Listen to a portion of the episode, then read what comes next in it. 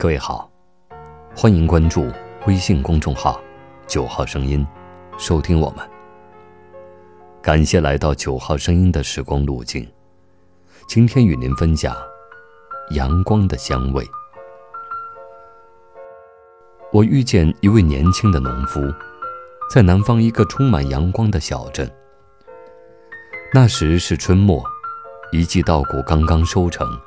春日阳光的金线如雨倾盆地泼在温暖的土地上，牵牛花在篱笆上缠绵盛开，苦苓树上鸟雀追逐，竹林里的笋子正纷纷绽出土地。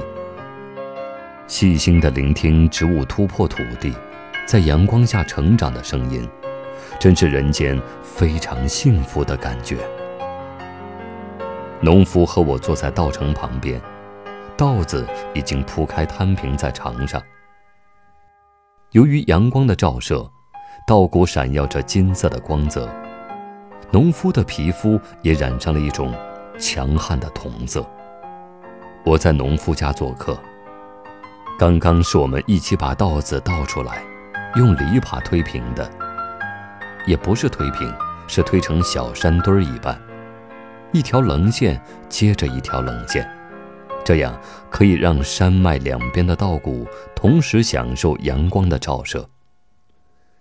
似乎几千年来都是这样晒谷子，因为等阳光晒过，八爪爬把棱线推进原来的谷底，则稻谷翻身，原来埋在里面的谷子全翻到向阳的一面来。这样晒谷子比平面有效而均衡，简直是一种阴阳哲学。农夫用斗笠扇着脸上的汗珠，转过脸来对我说：“你深呼吸看看。”我深深地吸了一口气，缓缓吐出。他说：“你闻到什么没有？”我说：“我闻到的是稻子的气味，有一点香。”他开颜笑了，说：“这不是稻子的气味儿，是阳光的香味儿。阳光的香味儿。”我不解地望着他。那年轻的农夫领着我走到稻谷中间，伸手抓起一把向阳一面的谷子，叫我用力地嗅。稻子成熟的香气整个扑进我的胸膛。然后他抓起一把向阴的埋在内部的谷子。让我嗅，却没有香味了。这个实验让我深深的吃惊，感觉到阳光的神奇。究竟为什么只有晒到阳光的谷子才有香味呢？年轻的农夫说他也不知道，是偶然在翻稻谷晒太阳时发现的。那时他还是个大学生，暑假偶尔帮忙。想象着都市里多彩多姿的生活。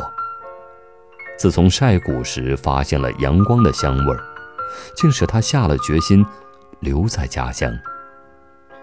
我们坐在稻谷边，漫无边际地谈起阳光的香味儿，然后我几乎闻到了幼时刚晒干的衣服上的味道，新晒的棉被，新晒的书画的味道，光的香气。